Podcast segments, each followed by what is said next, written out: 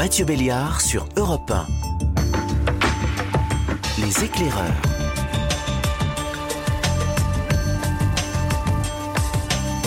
Bonjour, c'est Mathieu Béliard.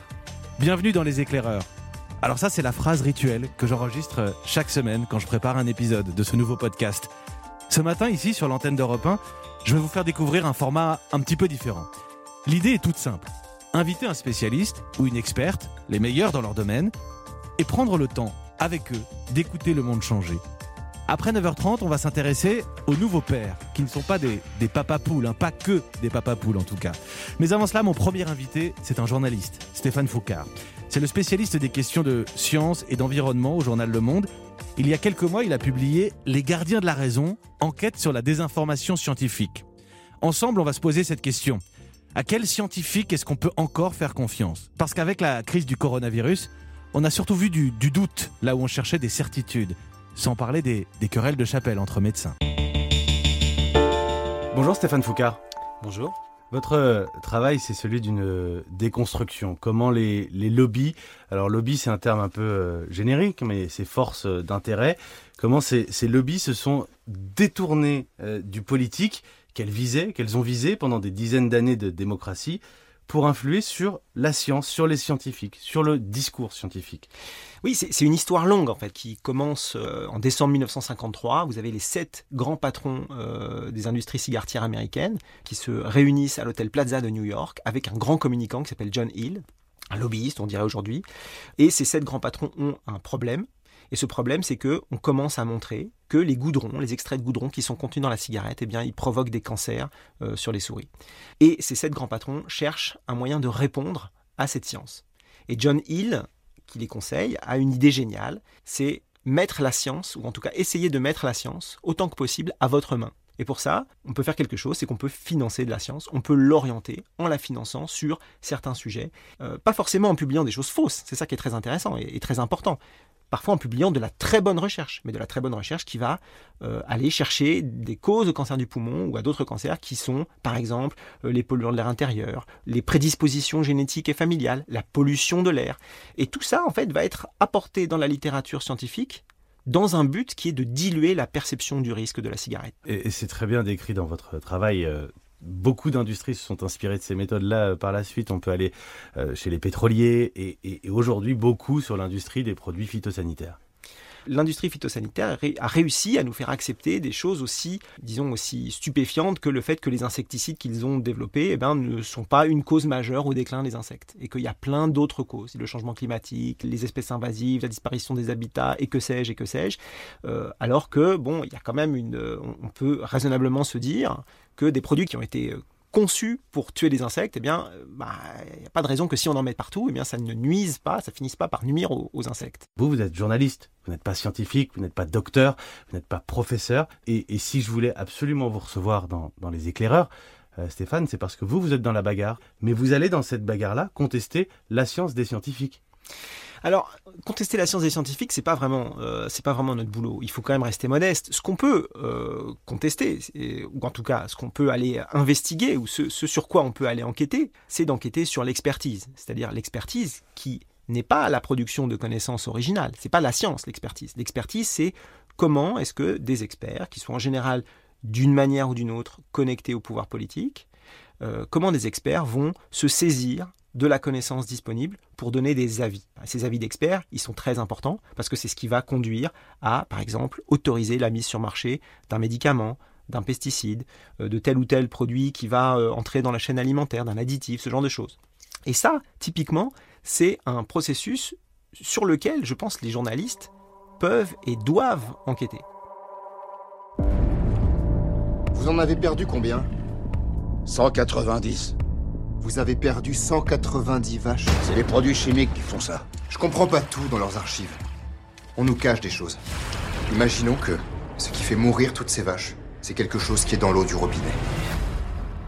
Euh, empiriquement, quand on regarde ce qui s'est produit au cours des, des 50 dernières années, vous avez une quantité absolument euh, faramineuse de produits qui ont été mis sur le marché qui n'auraient jamais dû l'être. On a des exemples euh, tous les jours. Hein, de, l'amiante euh, au chlordécone, en passant par les polychlorobiphényles, les organochlorés, les polybromodiphényléters, tout un tas de choses qui sont aujourd'hui sur le marché n'auraient vraisemblablement jamais dû être diffusées avec une telle intensité. Et pourtant, ça a été, ça a été, ça a été fait. Et donc, c'est bien qu'à un moment donné, euh, il y a des mécanismes qui ont dysfonctionné des mécanismes qui pourtant, en fait, sont censés s'appuyer sur la science, sont censés s'appuyer sur quelque chose qui ressemble à la science en tout cas, euh, et qui n'a pas fonctionné. Mais parce que parfois, on va normalement, en tant que journaliste, quand un, professeur de, médecine nous dit quelque chose, euh, quand un, docteur, un prix Nobel, on le prend pour argent comptant.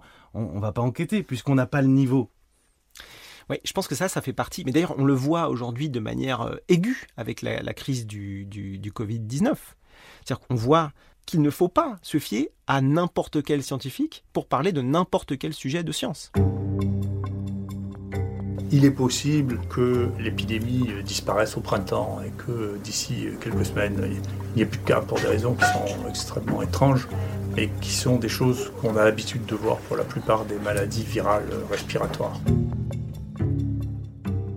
Il y a un exercice très simple qu'on peut faire, c'est qu'on peut regarder par exemple rétrospectivement ce qui s'est passé il y a une dizaine d'années avec le changement climatique. Et on peut essayer de comparer ce qui s'est passé il y a une dizaine d'années avec le changement climatique avec ce qu'on voit aujourd'hui avec le Covid-19. Et en fait, les parallèles sont vraiment surprenants. Il y a une dizaine d'années, alors que le consensus sur la réalité du changement climatique il est bien établi déjà depuis très longtemps, euh, la, réalité de l'effet de, serre, c'est quelque chose qui remonte au 19e siècle. C'est vraiment quelque chose qu'on connaît très bien. Euh, et eh bien, donc, il y a une dizaine d'années, vous avez quelques personnalités scientifiques qui sont des grandes personnalités scientifiques, qui ne sont pas des, doctorants, hein.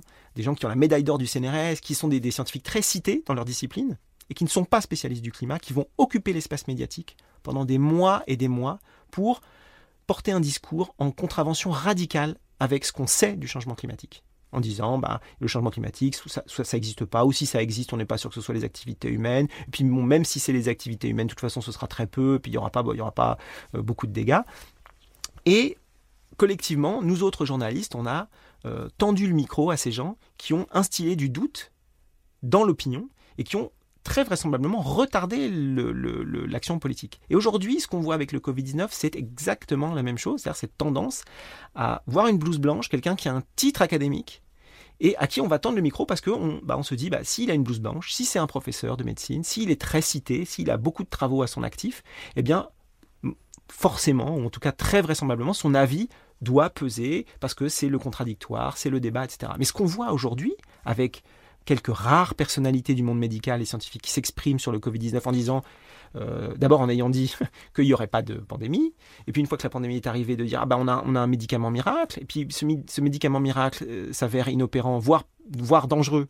Euh, bah oui, mais il n'y aura pas de deuxième vague de toute façon. Il y a une deuxième vague. Donc en fait, il y a, y a quand même quelque chose de très inquiétant là-dedans, c'est qu'on on continue à se fier à des gens qui sont des scientifiques, mais qui ne portent pas une parole scientifique. Didier Raoult is the, new uh, Claude Allègre, en fait. Ah, complètement, oui. Mathieu Béliard sur Europe 1. Les éclaireurs. Pourquoi les scientifiques ne sont-ils pas d'accord entre eux? C'est l'une des questions qu'on se pose sur Europe 1 ce matin dans Les éclaireurs. Et on poursuit l'entretien avec Stéphane Foucard, journaliste scientifique au journal Le Monde. Alors, je vais vous montrer une, photo d'une autre euh, scientifique. Pour le coup, je vais vous demander de me, dire ce qu'elle vous inspire, qui elle est et pourquoi on en parle euh, aujourd'hui. Alors c'est Rachel Carson que vous me montrez là. Rachel Carson, c'était une biologiste qui travaillait pour une agence, euh, une agence fédérale américaine et qui a accédé à la notoriété en écrivant des livres de vulgarisation scientifique.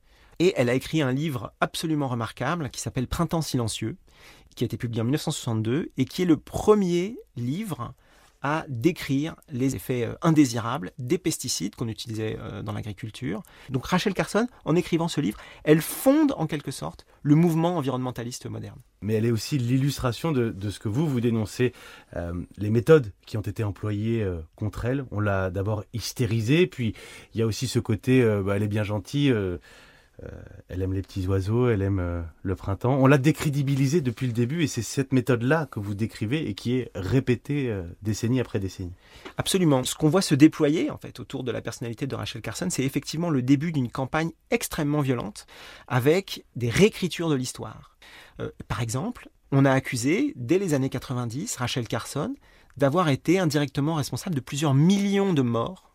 Alors comment? Euh, bien tout simplement parce que, a-t-on dit, euh, l'interdiction du DDT, hein, donc de ce, fameux insecticide qui était très très utilisé à l'époque et qui a été euh, consécutif à l'écriture, à, à, la publication de Printemps silencieux, l'interdiction du DDT dans le monde entier pour toutes ces utilisations a conduit peu à peu les pays africains et les pays asiatiques à ne plus pouvoir lutter contre la prolifération des moustiques qui transmettent le paludisme. Et euh, Rachel Carson aurait été indirectement, par son hystérie, euh, euh, sa chimiophobie, etc., elle aurait été responsable de ces millions de morts, bah, tout simplement parce que les gens peuvent plus se défendre contre les, les moustiques qui leur transmettent la maladie. La réalité, c'est que c'est complètement faux. Le DDT n'a jamais été interdit dans ses usages de lutte contre les, insectes vecteurs de maladies. Et euh, comment naît cette idée? Eh Elle naît dans les années 90 aux États-Unis, dans les milieux d'affaires, les milieux libertariens, très proches euh, des milliardaires américains qui sont en lutte contre toute forme de réglementation et de régulation de la technologie. Et peu à peu, elle va se frayer un, chemin euh, en Europe, en France en particulier, dès le début des années 2000, et elle va se frayer un chemin porté par des milieux qui sont dévolus à la défense de la science et de l'esprit critique. Et c'est là quelque chose qui est très intéressant parce qu'on a un complet retournement des choses. C'est-à-dire que fait, c'est au nom de la science, au nom de la rationalité et de l'esprit critique, qu'on va propager dans le débat public quelque chose qui est faux, quelque chose qui relève de la fake news tout simplement.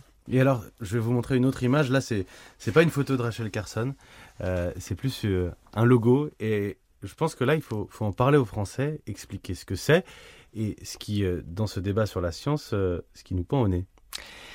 Alors c'est un logo euh, très simple, hein, sur un fond bleu, avec un petit liseré violet, avec trois lettres, SMC, et SMC c'est pour Science Media Center, donc Centre pour la science et les médias. C'est un organisme privé, mais qu'on pourrait presque dire parapublic quelque part, hein, qui a été fondé en 2002 euh, à Londres. Euh, et c'est un organisme qui propose aux journalistes, de manière à améliorer leur couverture de la science, qui leur propose des kits de réaction rapide. Alors, qu'est-ce que c'est des kits de réaction rapide? Euh, Par exemple, on vous dit que tel cosmétique est très dangereux, euh, et il y a une étude expérimentale qui montre tel, effet sur, sur, sur des animaux de laboratoire.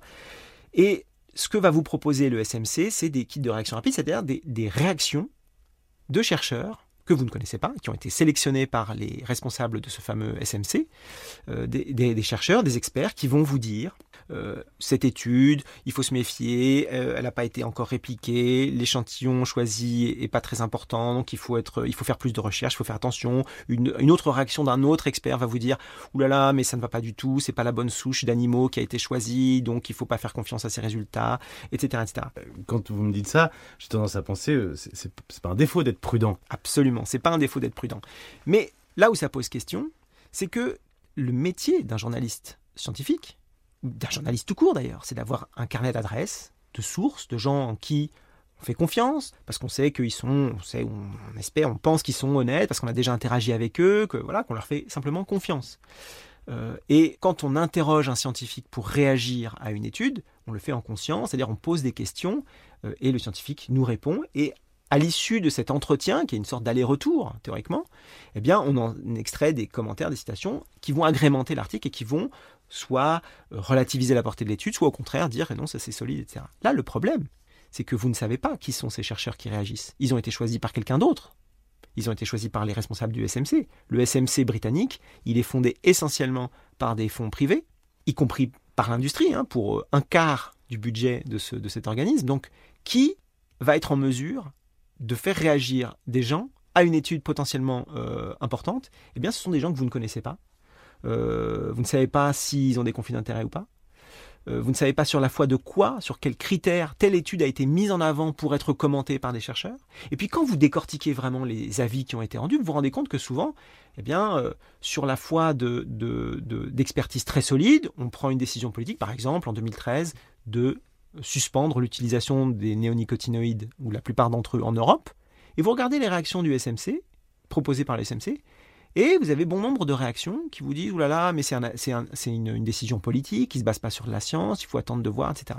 Bon, les gens qui connaissent bien le sujet savent que en 2013, ça fait déjà très longtemps qu'on sait que les néonicotinoïdes sont dangereux pour la biodiversité. Donc on peut vraiment s'interroger sur les raisons pour lesquelles eh bien, ces experts choisis par des tiers interviennent dans le débat public pour relativiser la portée de tel ou tel papier. Ouvrez-vous à de nouveaux horizons. Le podcast Les éclaireurs.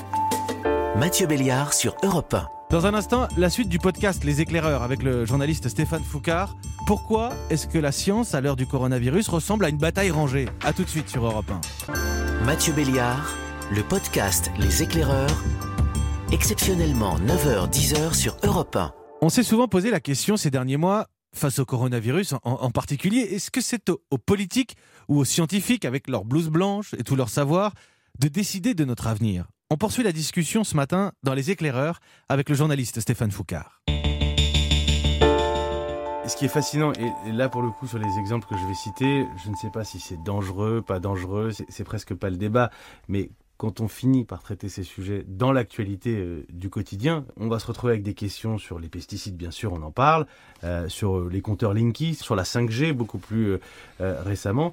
Et, en fait, sans même trancher ces débats-là maintenant, évidemment, l'idée c'est qu'il n'y a pas de débat. Oui, ça c'est quelque chose qui est pour moi très problématique, c'est de voir comment des débats qui sont en réalité des débats politiques sont en quelque sorte piratés par des arguments scientifiques. Immédiatement, le débat, il va s'orienter sur la question de est-ce que c'est mauvais pour la santé? Est-ce qu'il y a un risque sanitaire? En général, ce genre de technologie, Linky, la 5G, il y a très peu ou pas de risque sanitaire démontrable tout de suite. Mais en réalité, derrière ces innovations techniques, il y a des choix politiques qui sont faits. Et ces choix politiques ne sont jamais discutés en tant que tels. C'est-à-dire que la 5G, le choix, enfin la, question qui devrait se poser, c'est pas de savoir si c'est dangereux ou pas pour la santé. La question qui devrait se poser, c'est est-ce qu'on a envie d'une société où tous les objets sont connectés avec tout, le potentiel de dérive qui est associé à ça? Et c'est le même genre de processus qui préside au débat qu'on a par exemple sur les OGM. Le débat est systématiquement capturé sur le thème c'est anti-science, anti-progrès, de vouloir s'y opposer parce que ça n'a pas d'effet sur la santé. Et effectivement, aujourd'hui, bah, la plupart des, OGM qui sont sur le marché, euh, bon, euh, le fait d'avoir changé un petit, morceau du génome d'un maïs ou de, soja, bah, ça n'a pas d'effet mesurable sur la santé humaine. Mais est-ce qu'on en veut? Parce que derrière l'innovation technique, qui consiste par exemple à, rendre un, maïs tolérant au, au Roundup, par exemple, Derrière ça, il y a. Roundup, c'est le, glyphosate. Le glyphosate, oui, c'est l'herbicide phare de, de, Bayer, euh, Monsanto. Derrière cette innovation, qu'est-ce qu'il y a? Il y a l'augmentation possible de la taille des parcelles, donc euh, des plus grandes exploitations agricoles, donc une industrialisation plus forte de l'agriculture. Donc, c'est pas uniquement une innovation technique, donc c'est pas un argument scientifique simple qui est toujours mis en avant par les, les, les, gens qui sont favorables aux biotechnologies. Je ne dis pas qu'il ne faut pas faire de biotechnologie, hein. je dis juste que euh, l'argument, l'autorité de la science vient souvent, euh, comment dire, court-circuiter le débat politique qu'on devrait avoir sur la technologie. Mais c'est ça qui est, fascinant, parce qu'en fait, le débat, il n'est il est pas seulement scientifique, il n'est pas seulement euh, sanitaire, c'est un vrai débat démocratique. La science et le fameux vieux monsieur avec sa blouse blanche dont je parlais tout à l'heure ont confisqué le rôle du, politique qui, lui, est élu par le peuple pour représenter le peuple. Alors c'est une confiscation que je pense les, les, politiques ont, accepté hein, quelque part. C'est, euh, moi j'ai vraiment le sentiment qu'aujourd'hui, au XXIe siècle, faire de la politique, c'est essentiellement refuser d'en faire. C'est-à-dire c'est, déléguer au marché le soin de dire ce qu'il faut ou ce qu'il ne faut pas. S'il y a une technologie qui est, euh, qui est proposée à l'opinion et que les, bah, gens l'adoptent, eh bien dans ce cas c'est une bonne technologie. Donc euh, il y a effectivement cette euh, tentation du politique de finalement s'en remettre à l'expertise et de ne pas décider. On a eu ce débat sur le Covid hein, très récemment. Est-ce que, le politique s'efface au profit du Conseil scientifique qui lui n'est pas élu et qui doit prendre des décisions, donner des avis? Absolument, absolument. Mais je crois qu'aussi, il y a, y, a, y a, des attentes de, des médias, de l'opinion euh, vis-à-vis de la science qui sont pas raisonnables. C'est-à-dire que la science, elle peut pas décider elle ne peut pas décider de, savoir s'il faut confiner ou pas. Les, scientifiques sont, sont, là pour voilà, mettre sur la table les données les plus solides dont ils disposent, euh, les analyses les plus sérieuses dont ils disposent, et c'est ensuite aux politiques de décider. Hein, euh, de décider et d'assumer cette décision. Exactement, et d'assumer cette décision ensuite. À qui on peut faire confiance du coup? Bah, c'est une question très compliquée. Je crois qu'il n'y a pas de règle en fait. Je crois que chaque cas est un cas un peu particulier. Je, je pense qu'il faut que nous devons ne tendre le micro qu'à des scientifiques qui travaillent spécifiquement sur la question posée. Et j'en reviens au climato-scepticisme d'il y a une décennie. Les gens qui s'exprimaient, ils étaient géochimistes, géologues, euh, physiciens des semi-conducteurs, biologistes. Euh, c'était parfois des grands scientifiques, mais ils ne travaillaient pas sur le climat. Je me mets à la place du, citoyen qui n'a pas toutes les données, qui n'a pas tous les réflexes journalistiques ou scientifiques, qui franchement est paumé. Est-ce que c'est ça l'objectif premier? Ouais, l'objectif, l'objectif premier, c'est exactement celui-là, mais c'est pas seulement, c'est ça, c'est là que c'est, les techniques qu'on, met en évidence dans ce bouquin sont extrêmement efficaces. C'est que c'est pas seulement le citoyen lambda qui est paumé. Nous, on a vu des scientifiques, des spécialistes de la question, répéter des éléments de langage faux et inventés par Monsanto, pas parce qu'ils étaient malveillants ou qu'ils étaient payés ou quoi que ce soit, mais parce qu'à un moment donné, quand vous entendez 50 fois le même argument qui semble après tout raisonnable et que vous n'êtes pas allé vérifier par vous-même, eh bien vous, le répéter. In fine, euh, on se retrouve avec une décrédibilisation totale du discours scientifique. L'effet, je pense que ça a sur l'opinion est désastreux.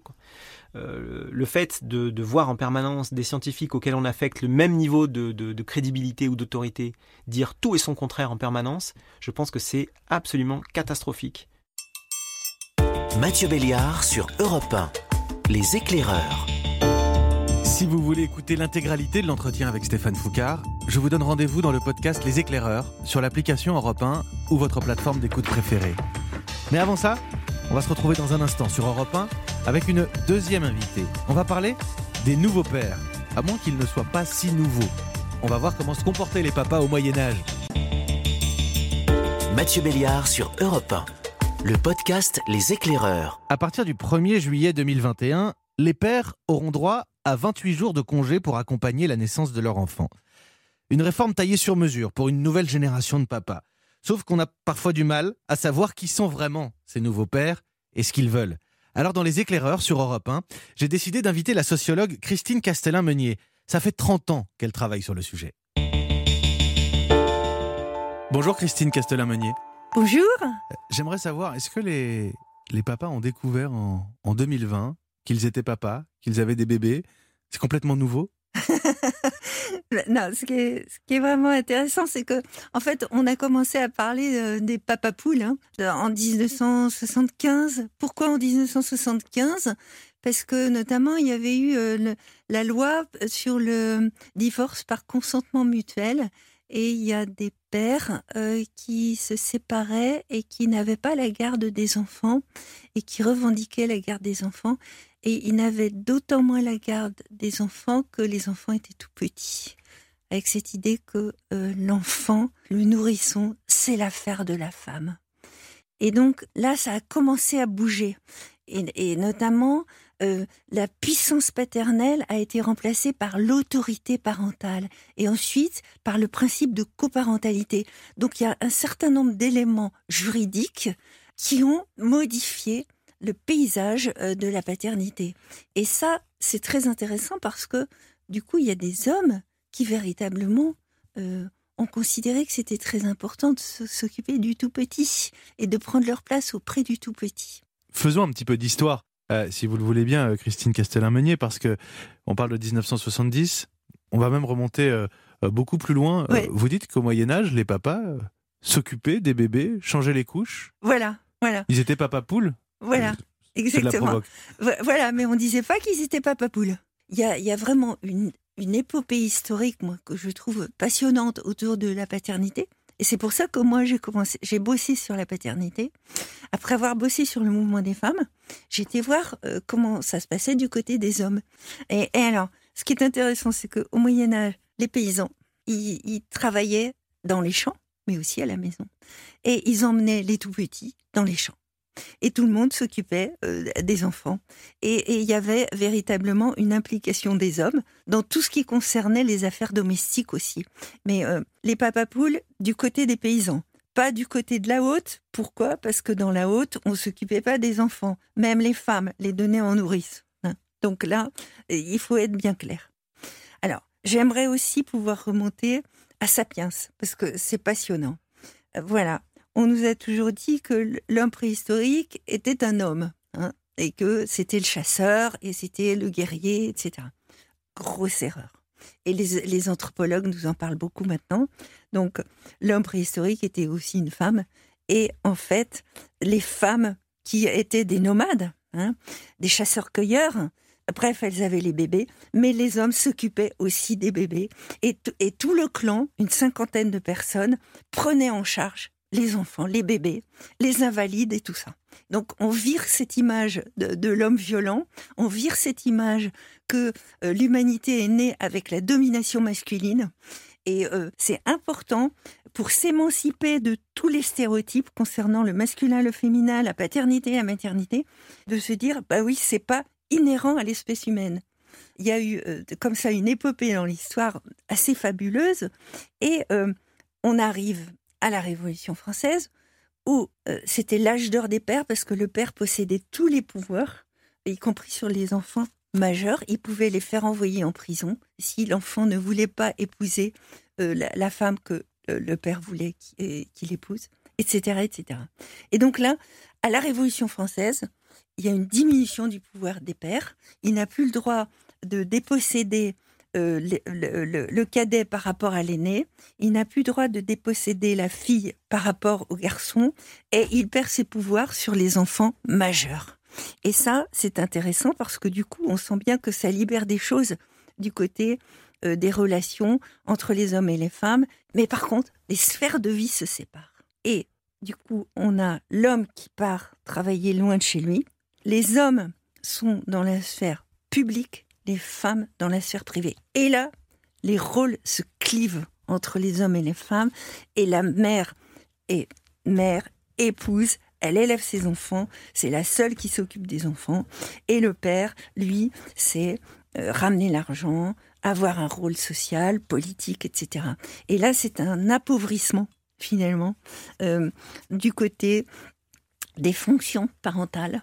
Et on a hérité de ça aujourd'hui.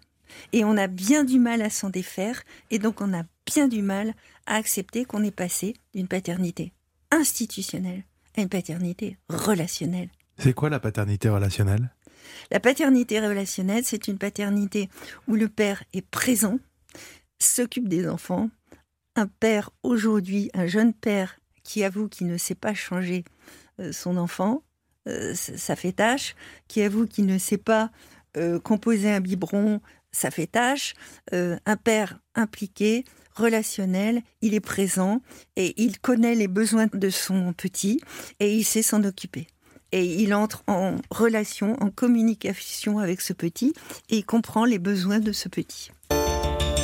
Mathieu Béliard sur Europe 1. Nouveau père, père relationnel, c'est bien une révolution qu'on est en train de vivre mais ça ne plaît pas à tout le monde, vous allez l'entendre. On poursuit la discussion dans un instant sur Europe 1 avec Christine Castellin-Meunier dans Les Éclaireurs. Le podcast Les Éclaireurs, Mathieu Béliard. Exceptionnellement 9h10 sur Europe 1. Depuis les années 70, on a beaucoup débattu de l'instinct maternel. Est-ce qu'il existe ou pas?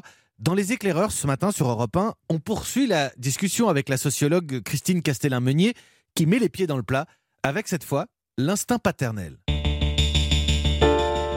Ces nouveaux pères dont euh, nous parlons, c'est un vrai bouleversement. Pour qui d'abord? Pour les pères eux-mêmes? Pour les enfants? Les mères peut-être? La société tout court? Pour tout le monde. Alors, euh, pour les pères, euh, parce que les pères doivent innover, parce que tous n'ont pas eu un père impliqué, relationnel, euh, présent, et donc euh, ils, n'ont pas de modèle d'identification, ils n'ont pas de repère, et donc ils doivent innover dans une société qui est encore euh, très machiste. Alors les, enfants, les, enfants, eux, sont ravis, ce qui compte pour eux dès la naissance. Et ça, moi, j'ai trouvé ça fabuleux. cette mise en relation d'un nouveau-né avec un père et qui était euh, filmé par une caméra et ils étaient seuls, l'homme et le tout petit. Et en fait, ce qui est intéressant, c'est que du coup, on voyait bien que les échanges sensoriels, euh, olfactifs, enfin tout, tout, tout, euh, les yeux, tout ça, vibraient euh, réagissait, la peau, tout. Euh, il y avait vraiment une communication très intense entre l'homme et le bébé. Et ça, euh, c'est fabuleux parce que ça, on, on, l'a vraiment occulté. Occulté, comme si un père, un homme, à qui on donnait un nouveau-né, allait le faire tomber, il allait éclater en mille morceaux. Et là, on se rendait compte que, bah non, pas du tout. L'homme, il va faire à sa manière. Voilà. Et ça, c'est, c'est passionnant parce qu'on voit que on est dans le registre de l'humain. Et c'est pour ça que moi, pour définir l'instinct paternel, je dirais que c'est l'envie qui va venir ou qui existe, le désir qu'a l'homme de transmettre la force de vie à un enfant par le lien, l'amour, le soin, et d'inscrire son enfant dans l'histoire de l'humanité. Puisque vous parlez de l'instinct paternel, ça c'est une grande question. L'instinct, c'est ce qui est euh, naturel. C'est quelque chose qu'on aurait euh, cassé. Exactement, exactement. Et ça, moi, quand j'ai, je me suis plongée dans, dans, dans, la rédaction du, du livre L'instinct paternel, ça, ça m'a fasciné de réaliser à quel point la culture la société avait passé son temps à éloigner les hommes de la notion d'instinct paternel. Comme si, j'ai eu du mal à piger, hein, comme si c'était l'économique, le politique qui prenait euh, le pas sur le reste. On, comprend bien ce qui se passe euh, dans la constitution de l'image du père pour l'enfant dans ce que vous décrivez. Mais je reprends ce que nous disions euh, un tout petit peu plus tôt. Il n'est pas question pour le papa de simplement remplacer la maman dans ses tâches que l'on parle du soin de l'enfant ou même de l'organisation de la maison. D'ailleurs, si je, souligne un point de ce que vous disiez, c'est quoi la différence aujourd'hui? C'est l'envie? C'est l'envie du papa d'être parti de ce ah. projet-là? Ah oui, bien sûr, vous avez raison. Moi, c'est ça qui me frappe. Du côté des jeunes générations, à quel point les hommes souhaitent combiner le moins mal possible le travail et la famille, le travail et l'enfant, et ne pas sacrifier l'enfant, la famille au travail. Et les hommes ont envie de prendre en charge euh, l'éducation des enfants, même si ça n'est pas simple. Et pourquoi ça n'est pas simple? À cause du contexte de société et toute l'histoire dont j'ai parlé, mais aussi parce que parfois, du côté des femmes, euh, ça peut être aussi ambivalent et contradictoire. Pour bien comprendre, quel rôle joue la libération, l'émancipation des, femmes dans l'avènement de, ces nouveaux pères? Est-ce est-ce qu'elle a permis cet avènement ou est-ce que l'émancipation des femmes euh, entraîne aussi une limitation de leur pouvoir euh, patriarcal à l'ancienne, si j'ose dire, qui fait qu'ils doivent se rabattre sur autre chose? En tout cas, du côté de l'émancipation des femmes, ce qui est important, c'est que le fait que les femmes travaillent à l'extérieur, ben, libère une place pour le père. Euh, du coup, euh, qui va s'occuper des enfants? Ben, Il faut bien que ce soit quelqu'un qui s'en occupe. Et euh, partager avec le père, c'est la, solution la plus naturelle. Hein. quand elle travaille, il y a bien sûr la crèche, il y a bien sûr les nounous, mais je veux dire, ça ne suffit pas, on sait bien, pour éduquer un enfant, pour s'occuper d'un enfant.